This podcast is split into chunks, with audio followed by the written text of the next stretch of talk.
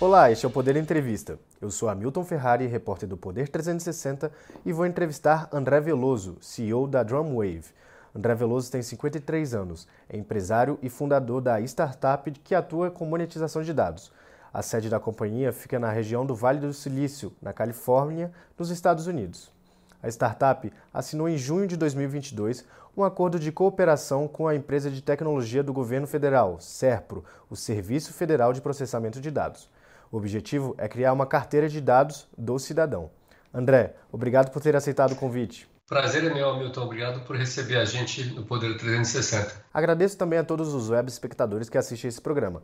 Essa entrevista está sendo gravada por videoconferência no estúdio do Poder 360, em Brasília, em 5 de dezembro de 2022.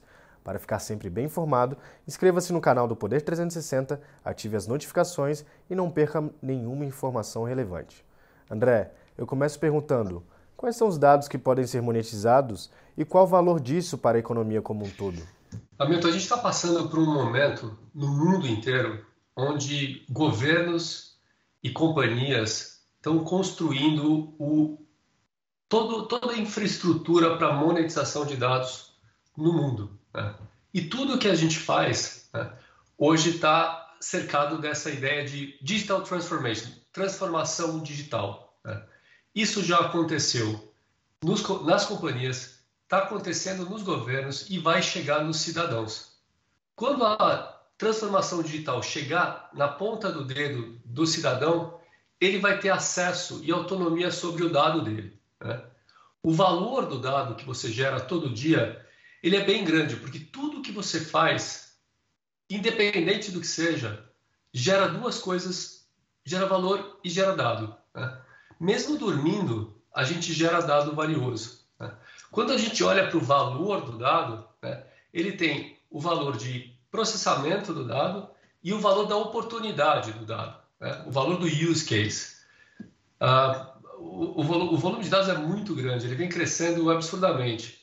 E, e, na mão do usuário ele, ele ganha, ganha, muito mais valor. O seu, o seu dado tem mais valor quanto mais próximo de você. Mas quais são esses dados que podem ser monetizados? Qualquer tipo de dado pode ser, pode ser usado como valor? Você gera vários tipos diferentes de dados, né? Você gera dado com o seu celular, você gera dado com as relações que você tem com outras companhias, com outras pessoas e com o governo. Né?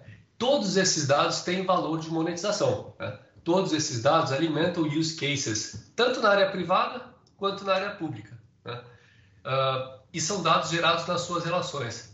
O que a Dromave acredita é que só relacionamento gera dado e, e, te dá autonomia e a capacidade de ter a propriedade do, do seu dado é um movimento fundamental para a economia de dados. Né? Como funciona a monetização? É, como a pessoa pode pegar informações pessoais e quais são as vantagens para os consumidores do ponto de vista financeiro? Um bom exemplo é o Open Finance, né? o Open Banking, né? onde o compartilhamento de dados te permite receber ofertas que são melhores para o consumidor. Né? Aumenta a competitividade e permite que o, que o consumidor tenha melhores ofertas e, portanto, seja melhor servido. O Open Finance é, no Brasil, quando você vê é, chegando no Brasil? Bom, isso é, isso é um esforço que está acontecendo na Europa, na Ásia e também no Brasil. O Brasil está liderando isso né? uh, através das iniciativas do Banco Central. Começou com o PIX e agora Open, Open Banking e Open Finance. Uh, isso é um projeto drivado pelo Banco Central né? e eu acredito que deve acontecer em dois anos no máximo. Né? Uh, o, compartilhamento de dados já está aí no seu telefone, você já pode pedir, né? Uh, e autorizar a transferência de dados uh, entre instituições financeiras. Qual vai ser essa grande mudança que a gente vai ter nesses dois anos? É, como o Open Finance vai é, mudar a forma como as pessoas gerenciam os seus próprios dados? O Open Finance olha especificamente para o dado financeiro. Né? Ele permite que instituições financeiras compartilhem dados né, com autorização dos usuários para que o usuário possa ter ofertas mais competitivas. Quando a Drumwave olha para isso, ela expande essa visão do Open Finance para todo tipo de dado que você gera em todas as suas relações. Você gera dado com o seu celular, uh, dado, por exemplo, de location, uh, o, o, onde você está localizado, né? usando o sensor do seu celular, e dados das suas relações com, com marcas, com outras empresas, uh, com tudo que você faz no seu dia a dia. Tudo isso vira oferta para você. Né? Hoje, quem monetiza esses dados são grandes empresas de tecnologia. Né? e, de fato, você gera muito mais dado, além de dado específico que você gera na sua navegação no browser ou até mesmo uh, nas suas compras de e-commerce. Né? Você gera muito mais dados. Você tem dados de exames de saúde que você faz através de laboratórios. Você tem dados de consumo de alimentos que você come nos restaurantes ou, ou, ou faz compras do mês. Né? Todos esses dados têm valor para o consumidor. Né? E, e, o que a Dromen está fazendo é levar para o consumidor a propriedade do seu dado né?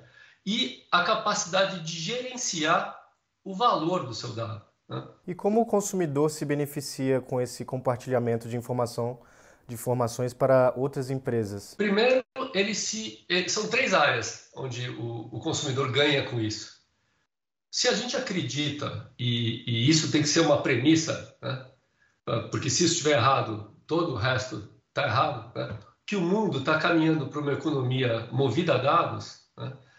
uh, o consumidor, os usuários, vão se beneficiar, beneficiar em três pontos. Primeiro, eles vão usar dados por razões pessoais, profissionais e financeiras. Né? Você vai conseguir usar o seu dado para melhorar a sua vida, entender mais sobre você, ajudar os seus amigos, ajudar a sua família, né? ajudar a criar um mundo melhor você vai usar os seus dados para razões profissionais né? e vai usar isso também para razões financeiras. Você vai conseguir monetizar os seus dados e ter renda através dos seus dados. E na sua opinião, é, qual o papel dos governos em relação aos dados dos cidadãos? Qual é a relação dos governos? Os governos têm que proteger o cidadão usando a lei de privacidade para garantir que eles possam ter o direito a propriedade dos seus dados em seguida. Né? É fundamental uh, uma, uma, uma, uma, um posicionamento nessa direção, você conseguir uh, garantir o direito do usuário de ter a propriedade do seu próprio dado. Né?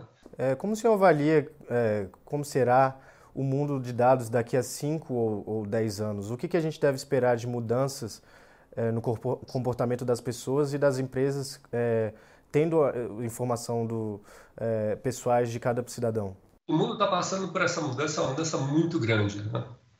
Se você olhar para trás, a gente passou por três revoluções fundamentais na história do stack de tecnologia, do paradigma de tecnologia. Né?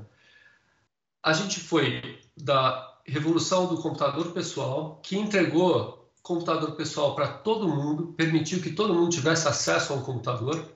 Depois disso, a gente foi para a revolução da internet, onde a gente deu uma conexão pessoal para todo mundo do planeta. Né? E depois veio a, mobilidade, que juntou essas duas coisas e exponencializou o acesso e, e, e a capacidade de processamento de dados das pessoas. Hoje, milhões de pessoas, quase o planeta todo, né? usa um telefone. A África foi bancarizada em menos de três anos através do, do telefone celular e pulou de não ter telefone, linhas de telefone normais, né, para todo mundo quase tendo telefone. Né? Essa próxima revolução que começa nesses próximos anos, quer dizer, entre 2022 e 2025, isso deve estar muito bem desenhado no mundo, né?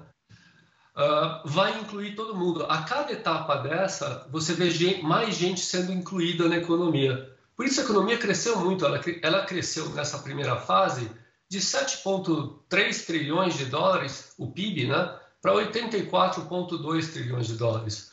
Nessa próxima fase que está para acontecer agora, que acabou de começar esse ano, a gente acredita que o PIB pode subir para um quatrilhão de dólares, se ele repetir a mesma coisa que aconteceu uh, no, no, movimento anterior. Né? E isso vai incluir muita gente, vai incluir quase todo mundo do planeta. Né? E vai gerar muita riqueza. Né? E dado é o, é o caminho para gente, a gente distribuir isso da forma correta. Né? A Drumwave assinou um contrato com o Serpro em junho deste ano. Né? É, você pode explicar melhor como será essa prestação de serviços e o que seria essa carteira de dados do cidadão? A gente assinou um ACT, né, um, um Acordo de Cooperação Tecnológica, não é um contrato de serviços. A gente começou a trabalhar com o Serpro num modelo né, de distribuição de uma carteira para os, para os cidadãos.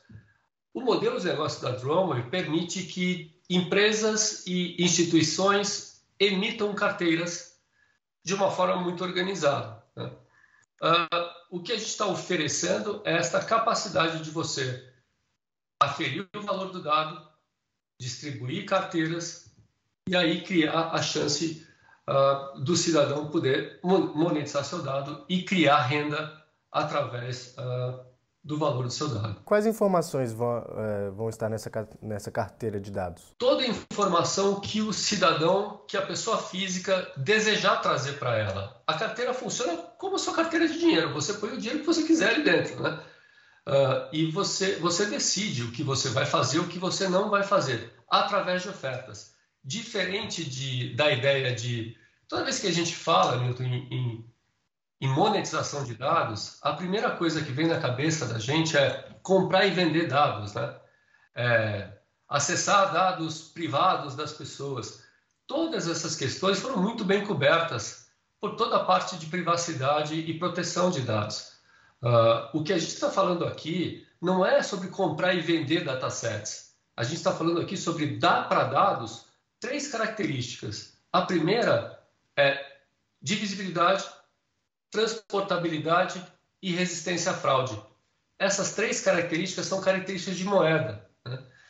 Uh, e sempre dando muita autonomia e poder de decisão ao usuário. É exatamente o oposto do que o mercado tem feito. Né? Hoje o seu dado ele está no mercado, ele é monetizado e você não tem a mínima noção de quem está usando e quanto valor ele está gerando. Né? E você também não participa em um centavo desse processo todo, apesar de você ser o gerador de todos esses valores. Né? E dos dados, né?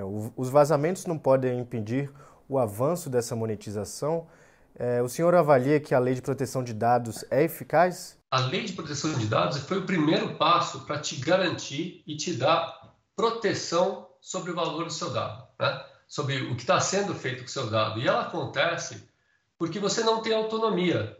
Você não tem nenhuma autonomia sobre o seu dado. Você não consegue decidir o que acontece com o seu dado. A lei de privacidade veio para te proteger nesse ponto. Quando a gente fala de propriedade de dados, a gente está adicionando a capacidade de estar tá protegido à capacidade de ter auto de, de, ser autônomo sobre isso, você poder decidir o que você está fazendo com ele. Quando você fala de vazamentos ou de, ou de riscos com os dados, né, eu tenho certeza, Milton, que você, quando dorme, você não está preocupado se o seu dinheiro vai desaparecer da sua conta bancária. Né? Você nunca dormiu pensando, meu dinheiro vai sumir, né? eu não vou dormir hoje por causa disso. Né? Mas você tem certeza de quando você está usando tecnologia, você tem certeza que seu dado está sendo usado de uma forma que você não tem controle. O que a gente construiu foi inspirado numa coisa que chama Sistema Brasileiro de Pagamentos, que é um modelo brasileiro de, de, de mercado financeiro. A gente acredita que, que se, se dado é realmente um asset, né, duas coisas são importantes. Né? Se dado é um asset, o benchmark de monetização não é nem o de tecnologia, que é muitas vezes o approach que a gente tem quando vai falar de vazamentos e proteção de dados. Né? Também não é o de publicidade, que foi o que gerou a, a, a necessidade de proteger, proteger o cidadão do mau uso do dado. Né? O benchmark é do mercado financeiro, né? que é o mercado mais regulado do mundo. Né? Agora, como a gente pode dar o primeiro passo para conseguir essa autonomia do cidadão em relação aos seus dados? É criando os instrumentos jurídicos e sociais né, para permitir que o, que o cidadão tenha propriedade do seu dado. Né? Porque, de fato, é, é, é parte da história, do, é parte da nossa história. tudo que a gente faz gera dado, está dentro da nossa história, é nosso. Né? E a gente tem que poder ter essa propriedade garantida para cada cidadão. Né? André, como é que a, o compartilha, compartilhamento de dados pode ajudar na distribuição de renda é, do Brasil? Essa é uma pergunta ótima, porque a gente acredita que monetização de dados é o caminho mais curto e mais inovador para fazer distribuição de renda em cima de uma coisa que já existe, né? que é o valor do dado, né? sem se tocar no teto de gastos do orçamento. Né? Isso, é, isso é, uma, é, uma, é, um, é, um, é uma inovação muito importante para a economia e para governos nesse momento. Isso em relação aos gastos do governo ou em relação a, a gastos da iniciativa privada, o, por exemplo? Quando você olha para monetização de dados sob a perspectiva da iniciativa privada, você observa o cidadão conseguindo fazer renda, gerar renda através da monetização.